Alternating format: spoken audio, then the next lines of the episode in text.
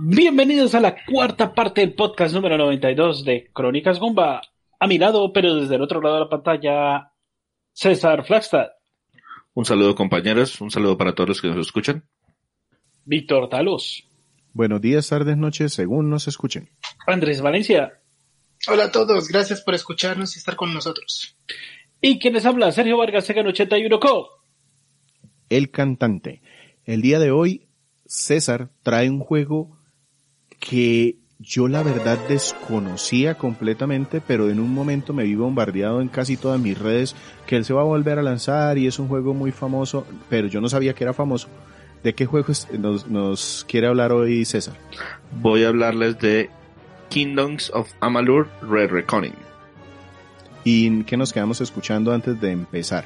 La canción se llama Valor.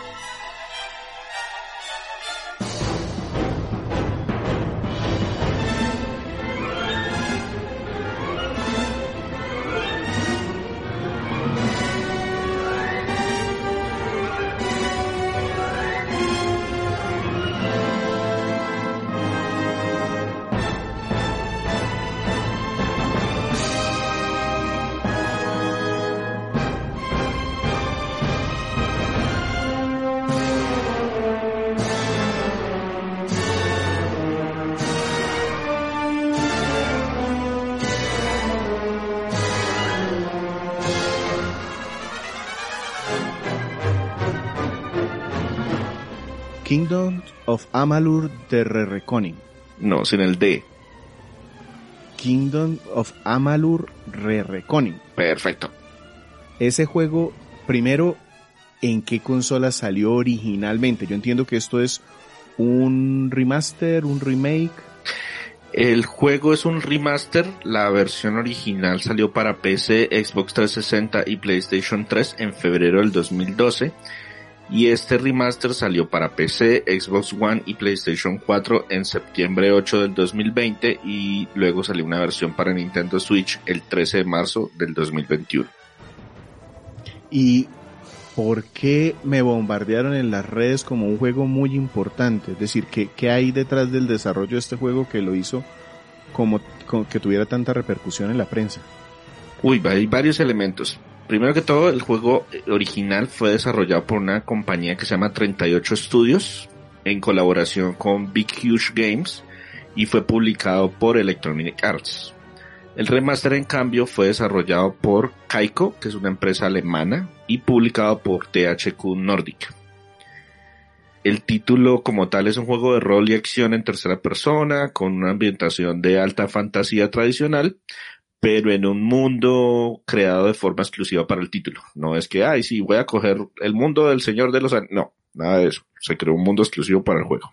El título es muy conocido porque en su momento tenía muchos elementos que eran, digamos, eh, no novedosos realmente, pero sí muy, muy bien compaginados para el género y una gran cantidad de personas de diferentes industrias metieron la mano en el título y eso pues le dio cierto reconocimiento dentro de, dentro de la industria.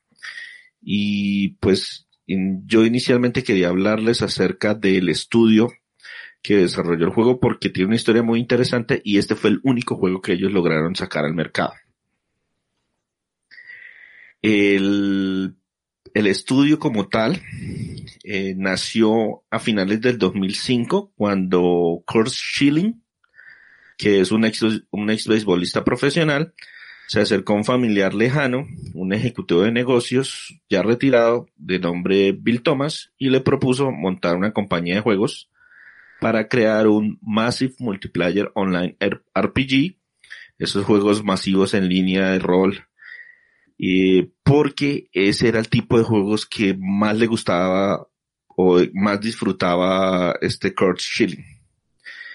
Así como, venga, oiga, es como el tío de una esposa, de una amiga, de una prima, una, ¿eh? ¿por qué no montamos un estudio de videojuegos? Ah, sí, chévere. En 2006, el man compartió sus planes con algunos de los amigos y un par se montaron en el bus.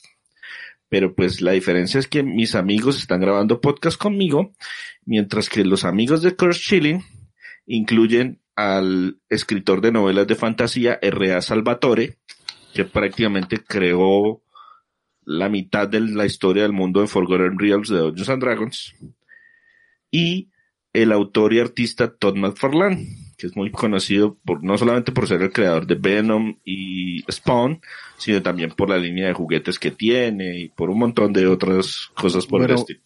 Bueno, no nos demerite que Andrés terminó ese juego de las chicas con las bananas. No lo terminó. Se escuchó bien el podcast, ni siquiera terminó el juego. Entonces sí, punto negativo.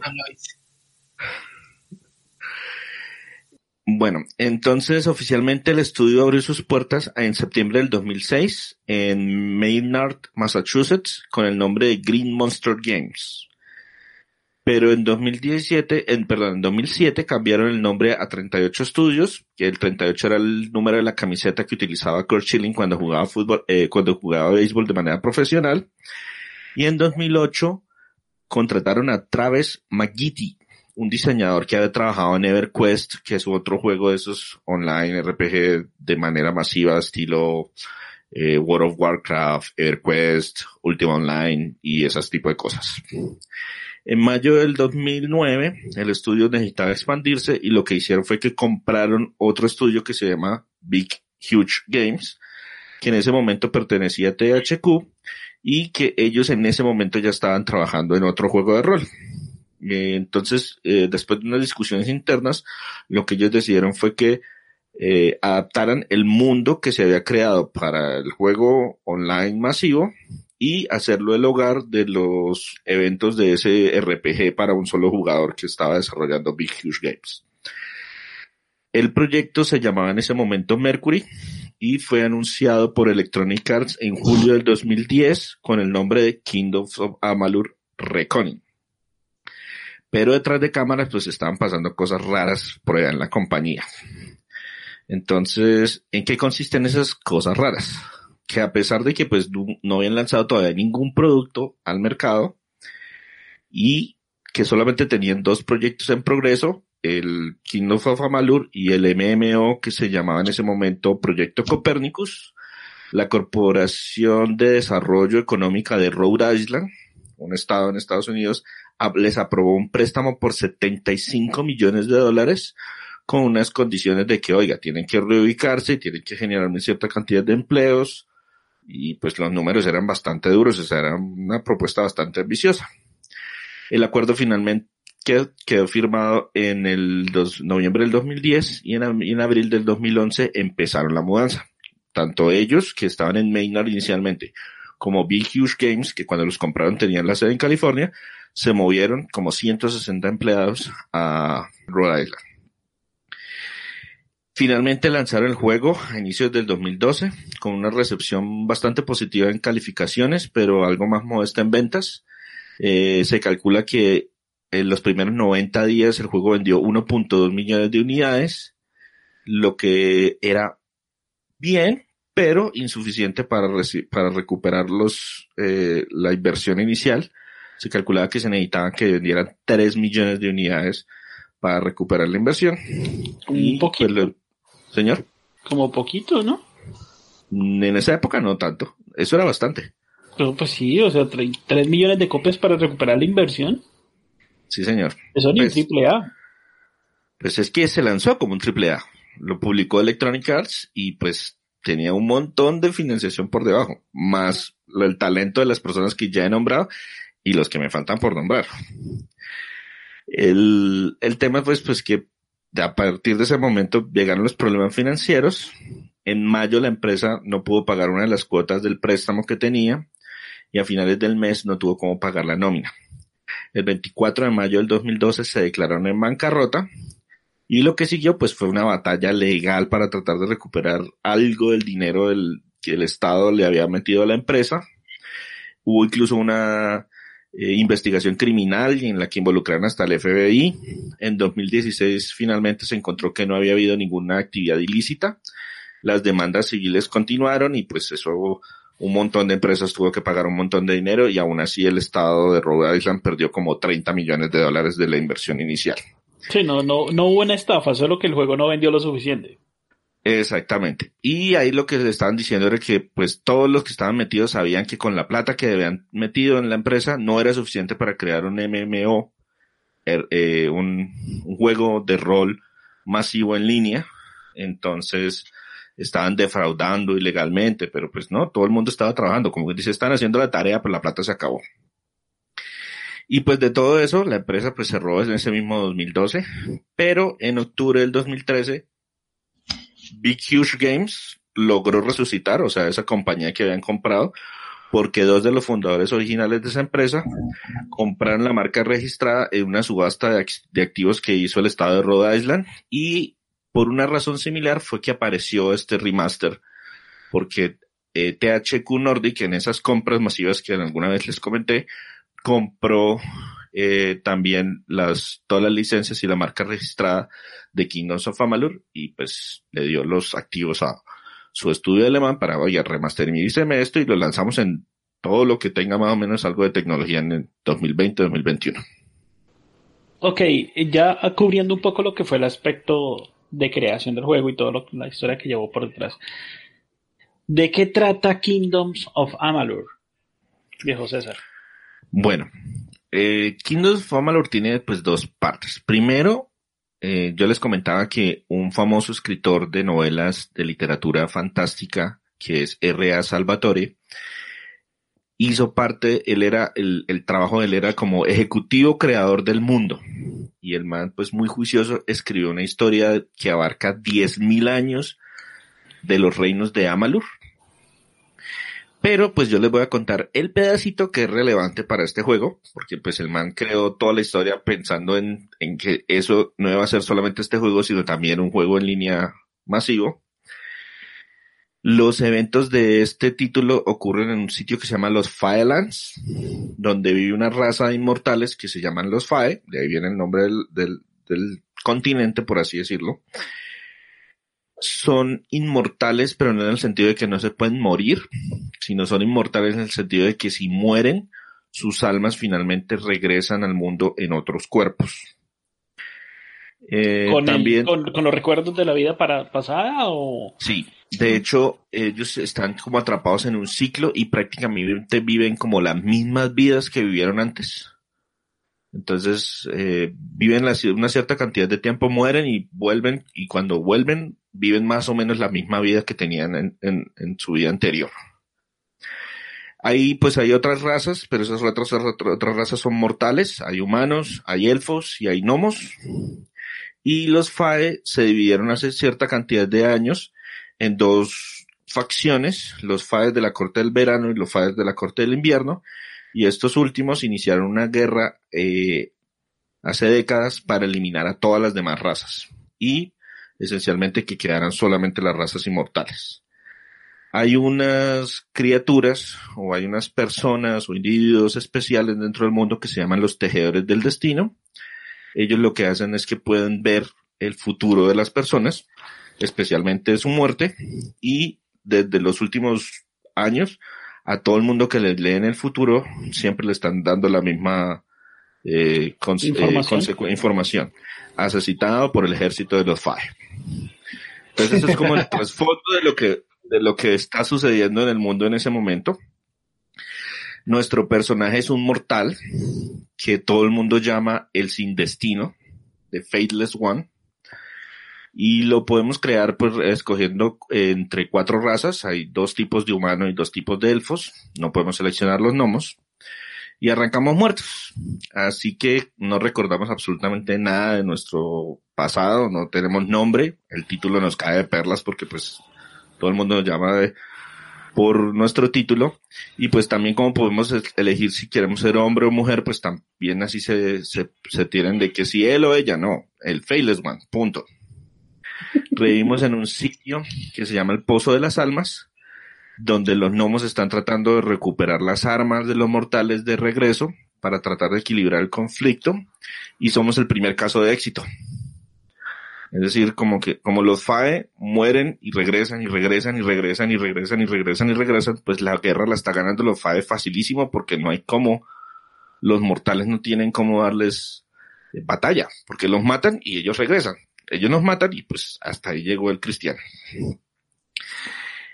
En ese momento, pues, eh, hay un ataque de una de esas fuerzas FAE, escapamos, nos encontramos con un tejedor del destino que nos hace su ocus pocus para tratar de leer nuestro futuro y ve que no lo, no lo puede leer. O sea, simplemente no tenemos un futuro preestablecido. No tenemos un destino. Exacto. Y pues él dice que tal vez entonces podamos hacer algo para cambiar el balance del conflicto. Y más adelante también nos enteramos que no solamente nosotros no tenemos destino, sino que como no tenemos destino, podemos cambiar el destino de los demás. Entonces, pues nuestra misión es tratar de algo, de aprender algo más sobre nuestro propio pasado, pero el rey de los FAE malos quiere evitarlo a toda costa, así que pues, finalmente también entraremos en conflicto con él eh, todas las animaciones de la historia son con el mismo motor del juego, porque pues como nosotros armamos nuestro propio personaje, el juego pues así nos muestra el personaje que tengamos armado en todos los diálogos. Hay muchísimo, muchísimo mundo, ambientación, áreas, personajes, historias, pueblos, razas, conflictos, todo lo que ustedes se imaginen de trasfondo, libros y libros y diálogos, todos los que ustedes se imaginen. Hay horas y horas de información. Hay facciones, hay diferentes facciones, hay diferentes pueblos, hay tramas personales en las historias secundarias, hay de todo, hay todo, todo, todo, todo lo que usted se quiera imaginar ahí en el medio del camino. O sea que para las personas que les gusta la lectura, para los que quieran investigar. Y, pero bueno, una cosa importante es, la historia es importante si, si, si, si cuaja, si, si da como para, oiga, voy a meterme, no sé, a buscarme la quest de buscarme los 500 libros de, de, de los reinos perdidos de Amalur. Si vale la pena al menos leerse algo de eso o... Sí, pero no tanto. O sea, hay mucha información, pero el problema es que hay ya demasiada información. O sea, es tanto, tanto, tanto las, cosas que hay y a todos los que uno les puede encontrar le puede preguntar sobre el, pueblo y usted cómo se llama y cuáles son sus mejores amigos y cómo va la guerra y todo. Y todos le dan una respuesta pues similar, pero desde su, desde su propia perspectiva. Los libros cuentan leyendas, historias del pasado, pero ya hay un punto que uno dice, ¿sabe qué? No me importa es demasiado, es demasiada información. Déjenme seguir, o sea, no me importa. Usted necesita que le recoja, eh, no sé, un tesoro, yo voy y le recojo el tesoro. ¿Por qué? No, no me importa. ¿Y quién es usted? No, no me importa. De mí, dígame el tesoro y yo avanzo, porque es que ya es demasiadas, demasiadas cosas. A mí dígame el, el Chose One, ay que diga, el Fate, el Fateless One y ya. El Fateless One esto, esto, esto se desarrolla en la, en la historia del personaje o, esto tiene, va avanzando por diferentes épocas, va avanzando por diferentes eras o... No, es solamente el, incluso con un montón de horas de juego que, que, que tengo, eh, van como 62 días dentro del juego. El juego, como tiene ciclo de día y de noche, le va a uno contando cuánto tiempo hay desde que usted resucitó o desde que usted regresó a la vida. Bueno, más o menos cuánto, cuánto es un día en el juego. Como una hora. Ya partiendo un poco de lo que es la historia de, de Kingdom of, Amalur, ¿cómo se juega Kingdom of Amalur? Ya nos mencionaste que es un mundo abierto en tercera persona, pero ¿qué, qué categoría de juego es esto? ¿Un juego de aventura? ¿Un juego de acción? Es un juego de rol. Es un juego de rol con combate eh, interactivo, es decir, completamente acción. Es un action RPG o un RPG action, como lo quieran combinar. Y la verdad, mecánicamente tiene todo lo que usted le pueda meter. O sea, si, si hay una mecánica de un juego de rol, este juego la tiene. le lanzaron todo lo que podían lanzarle. Y pues como son tantas cosas, la verdad, solamente se las voy a mencionar muy, muy, muy brevemente y voy a tratar de explicar solamente las que se sienten diferentes. El combate es todo en tiempo real. Tenemos un arma principal, una arma secundaria y para cada una se puede desbloquear una serie como de combos sencillos. También el personaje puede bloquear, esquivar, usar habilidades especiales. Y lo más importante del combate es aprender el ritmo del mismo. ¿Por qué? Porque los ataques se pueden interrumpir. Entonces, si yo estoy tratando de hacer magia o utilizar alguna habilidad especial de, mi personaje y me golpean, me interrumpen el movimiento. Pero asimismo yo puedo interrumpir el movimiento de los enemigos. Entonces es, aprenderse ese balance, no dejarse rodear, eh, tratar de ir eliminando los enemigos poco a poco. Entonces eh, lo más importante del combate es aprenderse ese ritmo y pues utilizar todas las herramientas que tienen a la, a la mano. El personaje tiene adicionalmente nueve habilidades principales. Entre esas está, por ejemplo, la alquimia, el sigilo, la persuasión. Y cada una de esas tiene diferentes funciones o usos durante la exploración.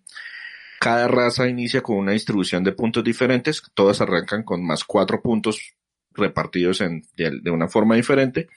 Pero cada vez que ganamos un nivel, podemos ganar un, eh, ganamos un punto de habilidad y adicionalmente podemos también conseguirlos con unos libros, eso sí es uno por cada habilidad, y con unos instructores o profesores que pues nos enseñan las diferentes habilidades cuando los encontramos y les pagamos. Ok, o sea que si, si nos atenemos a que es un juego de rol y uno de los creadores o uno de los diseñadores del juego tuvo que ver algo con Dungeons and Dragons, eh, ¿Estamos hablando de que tenemos las seis habilidades básicas? No, son nueve habilidades y como ya le comenté, alquimia, persuasión, sigilo, abrir cerrojos, no tiene nada que ver con Dungeons and Dragons, el sistema es completamente separado.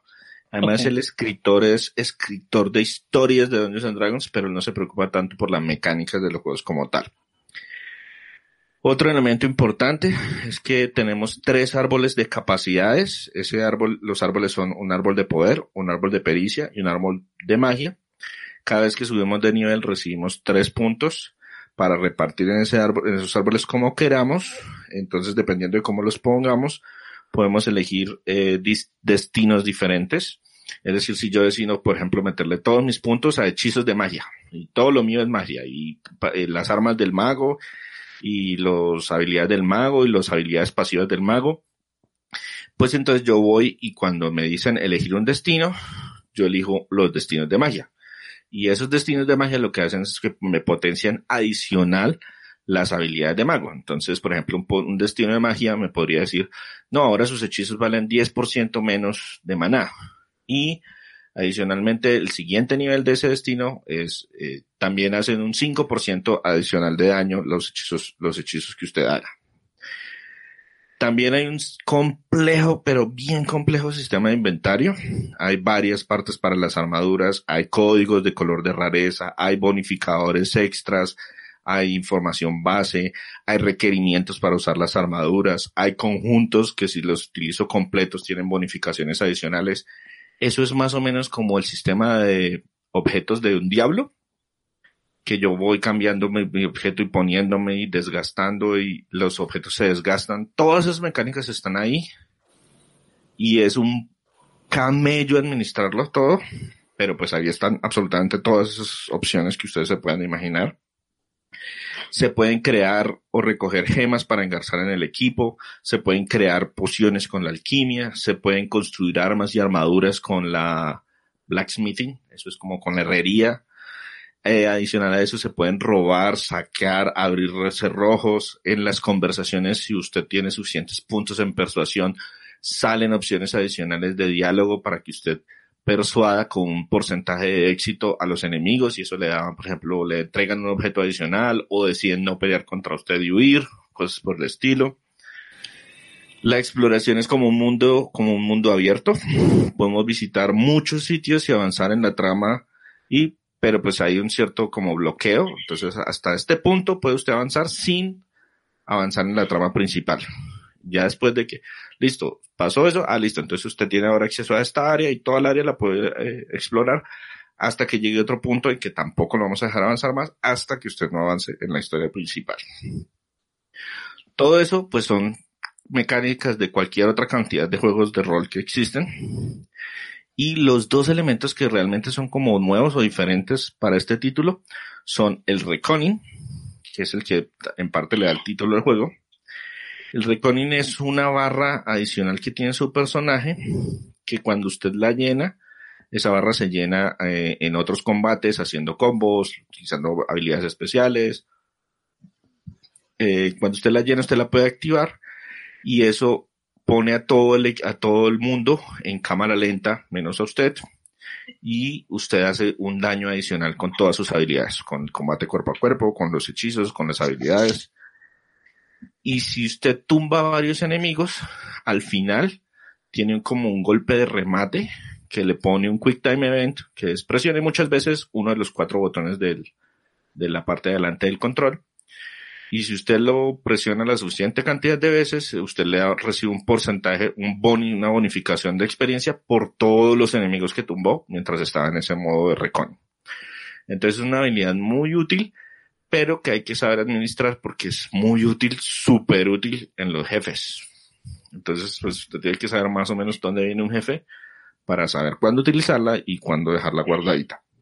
O sea que si la usé y llego ante un jefe, tenga pues no la puedo utilizar y el jefe va a ser más complicado. El juego tiene cuatro niveles de dificultad y pues si usted quiere, se siente que, lo está muy difícil, usted puede, bajar en ese momento el nivel de dificultad. Pero pues, eh, digamos que la idea es como en normal está más o menos bien balanceado. Entonces, pues sí, lo ideal es guardar eso como para un jefe. Entonces, si no la tiene, pues se va a hacer falta, pero no es el fin del mundo tampoco. Y lo otro elemento también que es como nuevo, realmente exclusivo de este título, es que también yo puedo desbloquear destinos, que son bonificaciones pasivas que se reciben cuando completo misiones de la historia principal o misiones de las facciones que hay dentro del mundo. Les doy un ejemplo puntual. Eh, yo completé una misión que es eh, mm, la de los hechizos. ¿Listo? La, la facción de los magos. Entonces, en la facción de los, de los magos lo que hicieron es que me dieron un más uno a más uno de manada de regeneración por segundo y un más 5% del manal total a mi personaje. Y ese es el destino que me dieron por completar las misiones secundarias de la facción de los magos. Y hay una facción de para los ladrones, por así decirlo, hay una facción para los guerreros, hay unas, hay unas que son, que me las dan como por progresar en la historia, incluyen bonificación de experiencia y cosas por el estilo.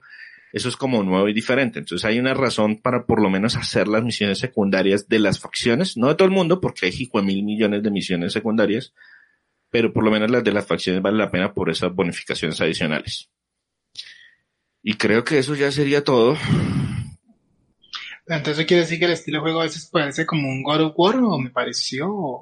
Mm, el combate no es tan complejo como un God of War, pero sí es todo en tiempo real. Entonces lo que le digo, lo más importante es como eh, aprenderse ese ritmo de que yo me, de que usted me interrumpe y yo lo interrumpo. Entonces hay que saber cuándo bloquear, cuándo esquivar, cuando lanzar golpes. Los combos no son muy complejos, son de tres o cuatro, cuatro golpes y todos son con el mismo botón, entonces pues no tiene ninguna así la complejidad de un God War. Pero sí tiene, eh, digamos que el combate es una de las cosas más entretenidas que tiene el título. Bien, ¿y cómo, cómo recuperamos? En, el momento en que muere nuestro personaje, ¿Se pierde algo, alguna cosa con respecto a la, a la mortalidad del mismo? ¿O, o cómo, qué pasa ahí cuando, cuando se muere nuestro personaje? Este es un juego de, de vieja usanza, entonces se pierde todo lo que usted haya progresado desde la última vez que salvó. ¿Y cómo hago para salvar? En cualquier momento usted pausa el juego y le dice guardar partida. Fuera de cualquier lugar excepto dentro de una ciudad. No, en cualquier parte, incluso en una ciudad. Lo, lo, en cualquier momento usted puede hacerlo mientras no esté en combate. Esa es como la única restricción en cuanto al, al salvado. Y el juego guarda automáticamente cuando usted se teletransporta entre dos o como la última dos veces que usted se teletransportó, él guarda automáticamente. Tiene un guardado usted puede estar perdiendo 10, 20 minutos de, progreso si usted no es cuidadoso con esos elementos. ¿Cuánto le tomó terminarlo? O sea, ¿cuánto tomaría no solo la historia y cuánto es completar todo? Solo la historia, eh, yo le calcularía que más o menos son unas 25 horas de juego. De pronto un poquito menos. Pero todo estamos hablando de entre 70 y 80 horas de juego. La verdad es que la historia es muy cortica. Lo demás es cacería de ardillas. Sí, señor. Bueno, entonces pasemos ahora a los aspectos técnicos de Kingdoms of Amalur Reconning. Bueno, entonces Re- ese cuéntanos. Reconning. Cuéntanos Reconning. Reconning. No, Re- re, repitiendo el ri dos veces. La reba dos veces. Aquí dice Reconning. Ese es el original. Es ri, ri, re, re. Ah, Re Reconning. bueno, entonces, eh, hablemos entonces sobre los aspectos técnicos de Kingdoms of Amalur Re Reconning, que es una remasterización del jue- de este juego que salió hace varios años para otras consolas. Entonces, ¿cómo se ve en Play 4 ahora con la remasterización, César? Bueno, primero voy a hablar un poquito de, de, de cómo se veía el juego original o de cómo es el diseño, cómo es el look. El juego, eh, pues el mundo está lleno de color. Los modelos personajes, de los personajes usan proporciones realistas, pero no le apuntan al hiperrealismo, sino que son más bien estilizados. Eh, en este remaster usaron los mismos modelos de la generación anterior, que pues afortunadamente el juego fue de los últimos de la generación anterior, entonces pues no se ve tan mal. Y lo único que cambiaron en el aspecto visual fueron solamente las texturas y la resolución. Las animaciones son competentes, pero los ambientes se sienten algo vacíos para los estándares actuales, o sea, como que está pusiendo muy poquitas cosas en pantalla, no hay un buen draw distance. Se le sienten los años. En cuanto a, pues, ya aspectos un poquito más técnicos, el juego le apuntó a 60 cuadros por segundo en todas las plataformas, excepto Switch, donde la meta era 30. Y en las plataformas base va a 1080p y es bastante estable, con algunas caídas, sobre todo en la Switch, pero creo que es en el modo dock, curiosamente. Porque como el modo dock sí le apunta a 1080, sí se sienten a veces eh, las caídas. Y sobre todo se sienten porque bajan de 30, pueden bajar hasta 20. En el modo portable que va a 720, que es la resolución máxima de la pantalla, no hay caídas.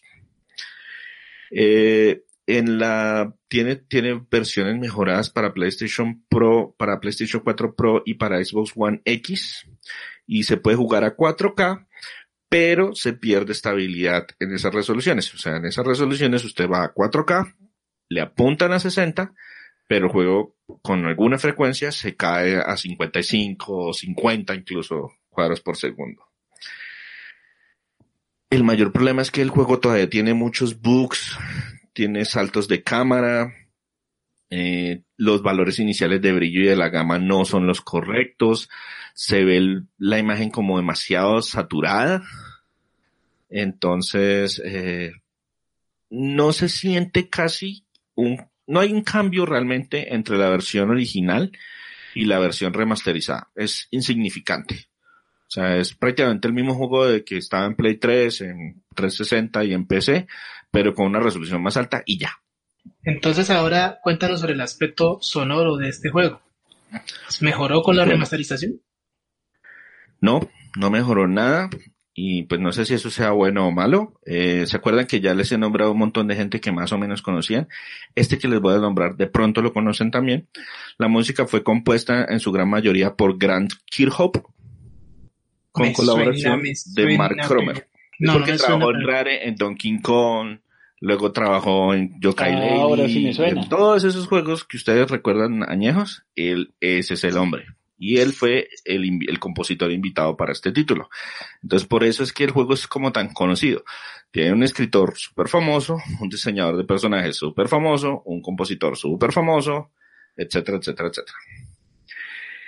¿Que ¿Cómo suena el juego? Pues está lleno de orquestas que podían fácilmente venir de una cinta de fantasía eh, medieval, algo del estilo del Señor de los Anillos. pero no hay mucha variedad ni tampoco sorpresas. Es decir, toda la música se siente, hoy sí, qué orquesta tan bonita, pero pues esa orquesta suena tan bonita todo el tiempo y no hay muchas canciones y el juego sí puede ser bastante extenso. En cuanto a las voces, yo les decía, esto tiene horas y horas y horas y horas y horas de diálogo. Eh, y no hay nadie realmente conocido dentro de los personajes principales, pero todos son actores de voces, eh, digamos que tienen algo de experiencia, sobre todo en el mundo de los videojuegos, y hicieron un trabajo bastante decente, y pues cuando se repiten, no se nota tanto eh, que el actor está repitiendo, porque pues eso sucede con sin tanta frecuencia, no es como en el juego de que, ah, ese es el mismo que me habló hace una, hace 20 minutos, que es el mismo que me va a hablar dentro de 20 minutos, no. Están como separaditos. Nuestro personaje es silencioso. Él no dice ni mu. Y eso en parte es porque como uno puede armar su personaje, decidieron no gastarle a una voz masculina y una voz femenina o varias voces masculinas y varias voces femeninas. Simplemente él se queda callado y uno solamente elige la opción de lo que está respondiendo. Ok. Entonces antes de que pasemos a hablar sobre lo bueno y lo malo de Kingdoms of Amalur Re-Reconning, ¿qué nos dejas escuchando, César? Vamos a escuchar una canción que se llama Rancir.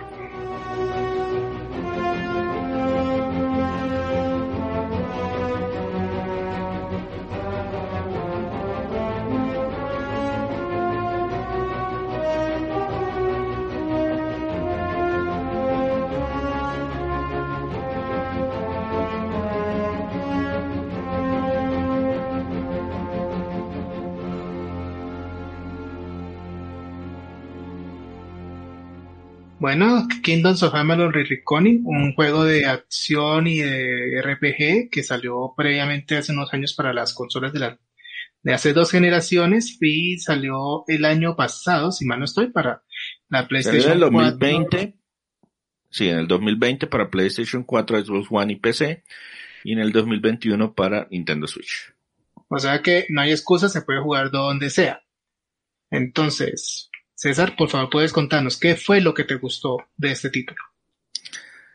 Tres cositas para destacar ahí. Lo primero, y de lo que mejor se conserva de este remaster, es el combate. Es muy entretenido por ese tema de, del, del ritmo. Que hay que, no, del ritmo que hay que saber manejar. De que si yo interrumpo, de que si me interrumpen, cuando es mejor esquivar, cuando es mejor bloquear, cuando es mejor hacer eh, un poder que abarque varios enemigos en pantalla que se demora más en hacerse, o más bien los trato de eliminar uno a uno. Eh, todo ese combate, digamos que hay bastante variedad y es bien entretenido de principio a fin. O sea, en todo momento va uno también eh, aumentando sus habilidades y los enemigos empiezan a salir de diferentes tipos que también tienen sus propias habilidades, y viene un enemigo más importante rodeado de unos pequeñitos, ahora vienen solo un montón de pequeñitos, ahora solamente uno importante, y todo ese tipo de cosas, entonces el combate es muy entretenido. El segundo punto eh, que me gustó bastante fue la progresión del personaje ese crecimiento constante que uno tiene de que yo le meto este punto a cierta habilidad, luego tengo estos, estos para las capacidades, que cómo lo voy a distribuir, que si se lo voy a meter todo a uno de los árboles, o mejor quiero repartir el, el árbol en todo momento, que tengo que buscar quien me entrene. Todo ese tipo de cosas está muy bien manejado, es constante la progresión. Siento que está mejorando mi personaje en todo momento y Mm, mientras tenga suficiente dinero, no hay problema si me, entre comillas, equivoco, porque yo puedo pedirle a uno de estos tejedores del destino que me desenrede la pita y yo puedo volver a distribuir todo como necesite distribuirlo para el momento. Entonces, si usted arranca y, no sé, empezó a tratar de ser un ladrón, es decir, meterle todos los puntos a las habilidades de pericia, y luego resulta que no, es que a usted ya no le gusta el sigilo, le parece que es muy débil para el combate, pues entonces usted baja con un tejedor, le pide que borre una cuenta nueva y vuelve a repartir todos los puntos que recibió. Eso sí, le toca acomodar su armadura, o sea, o vaya guardando o consiga nuevamente nueva armadura para ese nuevo tipo, porque pues las armaduras tienen también limitaciones de, oiga, es que para poder utilizar estos guantes necesita tener por lo menos tantos puntos de magia, o por lo menos tantos puntos de poder, o por lo menos tantos puntos de pericia. Y el tercer elemento que me gustó es el mundo como tal. El lore, la cantidad de historias que se, que se crearon para el juego, eh, los, las diferentes áreas, las razas, sus motivaciones, los sismas que tuvieron, todo ese trasfondo y que en este pueblo hacemos esto y esta facción se encarga de esta cosa. Y aquí sucedió esto y además de esto hay unos laboratorios y los gnomos están divididos en tres castas.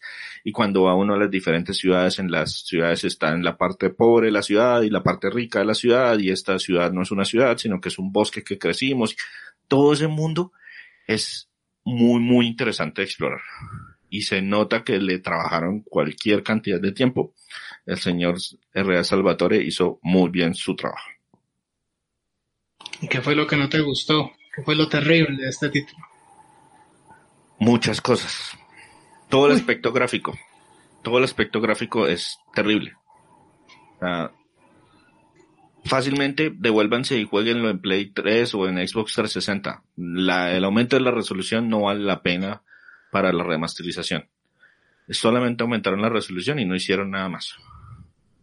Dejaron todos los errores que habían antes eh, están todos los cambios de cámara, la cámara a veces se pierde, la gama de colores, lo que le digo, está mal eh, configurada, eh, los oscuros se sienten muy oscuros, todo el aspecto gráfico es de la generación anterior, o sea, prácticamente no hay ningún cambio con respecto, o sea, de remaster tiene el rey ahí en el Red Reckoning, nada más. Otro punto negativo es los errores. Tiene muchísimos bugs. Eh, yo he leído de todas las versiones, he leído comentarios que hay bugs que traban el juego completamente en Switch que no permiten el progreso. He leído bugs similares para PlayStation 4, gente que se le crashea la consola completamente. Yo no he sufrido de esos errores, pero sí he sufrido errores menores me quedé bloqueado por fuera de uno de los DLCs que vienen incluidos, ya no puedo jugar esa, esa parte de la historia, no sé por qué, o sea, ya el juego me bloqueó y no, ya usted no puede volver allá porque no. Y en todas partes que he buscado, no, si usted va a tal parte y lo llevan de nuevo. No, carreta, el personaje no está ahí, el, el, el que me tiene que llevar desapareció. ¿De pronto lo mató? No, porque si lo mato, hubiera podido cargar un juego previo, pero es que no, nunca estaba ahí el, hay la cámara a veces se, se, enloquece y estamos en un diálogo, me está mostrando los dos personajes y de pronto se pone negra. Eh, me he quedado bloqueado, atrapado en un sitio en el, en el aire y como que estoy caminando como a un centímetro del suelo y no puedo ni saltar, ni moverme, ni rodar, ni hacer nada. Me toca recargar un, un, una salvada anterior. Ah, pero si tiene sus aspectos. Eh, ven, ven, una pregunta. ¿Eso de pronto está relacionado? Eh, ¿Eso está hecho en qué motor gráfico? ¿Propio del juego o...? Es propio del juego. Ah, no, pues ahí están las llaves. No, pues sí, y eso, eso eran errores del 2012 y ninguno de esos se corrigió para la versión remasterizada. No, no, no. Otro de los problemas graves que tiene es que la interfaz es un desastre.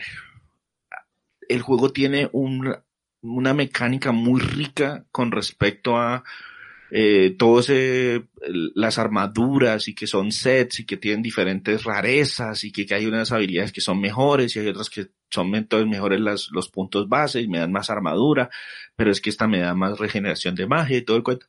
Y administrarlo es una porquería es un montón de menús que cierra y abre y cierra y, otro abre y entonces quiero compararlo y ahora lo quiero vender, pero es que si no lo, si no estoy enfrente de la tienda entonces no lo puedo vender, entonces lo puedo mover, mover como basura. No, es un desastre.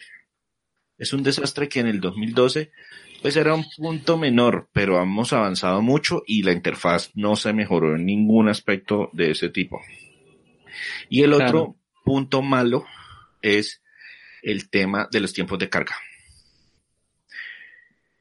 porque yo entendería que los tiempos de carga fueran altos cuando estoy saliendo, por ejemplo, de un espacio cerrado al mundo abierto. porque dentro del mundo, o sea, cuando ya estoy explorando el mundo, los tiempos de carga casi no se sienten. Pueden haber uno que otros, así milisegundos que usted dice como que, uy, se cayó el frame rate, pero fue que se cayó el frame rate o fue que el juego estaba cargando. Y lo puede uno dudar, porque eso sucede, por ejemplo, cuando cruzo alguna, a un área como más abierta. Pero el tiempo de carga cuando estoy entrando a una casa que es una habitación, es una habitación de 4x4, es igual de largo que si estuviera saliendo de esa casa al mundo abierto de kilómetros y kilómetros de distancia. Y el juego, muchas de sus eh, misiones son vaya a tal parte y haga tal cosa, luego vaya a tal parte y haga tal cosa, y luego vaya a tal parte y haga tal cosa, y para eso tiene fast travel. Pero cualquiera de esos vaya a tal parte es cargue y lo y carga uno y queda uno enfrente de la puerta de una casa y uno y ahora me tengo que aguantarme otro minuto mientras cargo esa casa es terrible, es terrible, es de lo más aburrido de, completar las misiones secundarias. Claro. Fue horrible, fue horrible. Ya. Entonces pasemos ahora a la calificación del juez Bumba. no, porque además de eso tengo problemas personales con el juego. Uy, tenemos problemas personales. Pongan la patilla. César, por favor, dinos qué tienes en contra tú personalmente de este título de Kingdoms of Amalur Re-Reconning se me hace que se les fue la mano en la cantidad de contenido. O sea, hay demasiado. que la historia era corta. Sí, la historia principal es recorta y ahí yo completaba 120 misiones secundarias. Uy, qué cantidad de ardillas. Y además de esas 120 misiones secundarias, hay un montón de textos y diálogos que nunca leí. Porque ya, ya, o sea, ya, ya, no me importa lo que, sí, es un pueblo, ah, genial, ¿qué es lo que necesita? Que le traiga tal cosa, voy a traerle tal cosa. Ya no me importa usted quién es, ni cómo está relacionado con la guerra, ni qué pasó antes, ni qué pasó después, porque simplemente es demasiada información. O sea, es ridícula la cantidad de, o sea, pudieron haber cortado el 30% del contenido y se hubiera sentido un juego completo.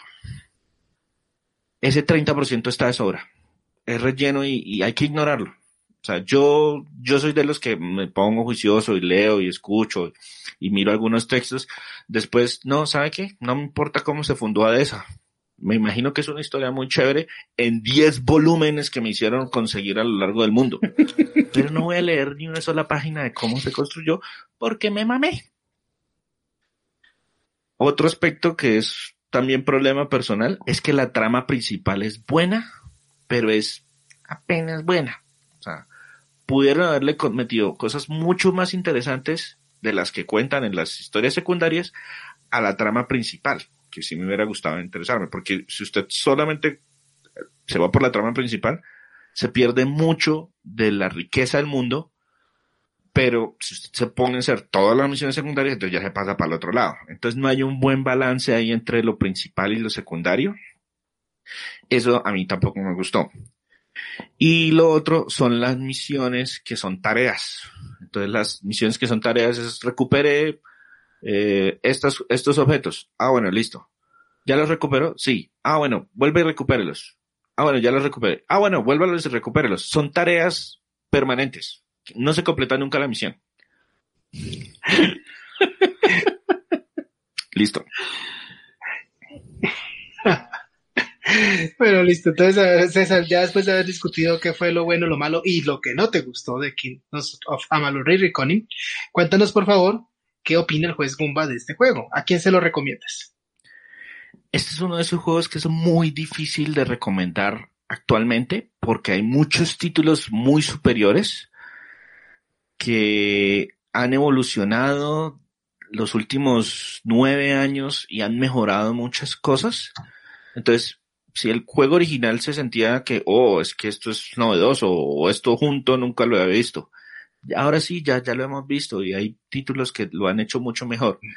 Entonces solamente se lo podría recomendar yo a los fans acérrimos de los videojuegos y a esos que no les moleste hacer muchas historias secundarias para empaparse completamente de, la, de, lo, de lo que está sucediendo en el mundo de Kingdom of Amalur. En cuanto al juez Gumba, yo diría que este es un título que alcanza a ser alquilable.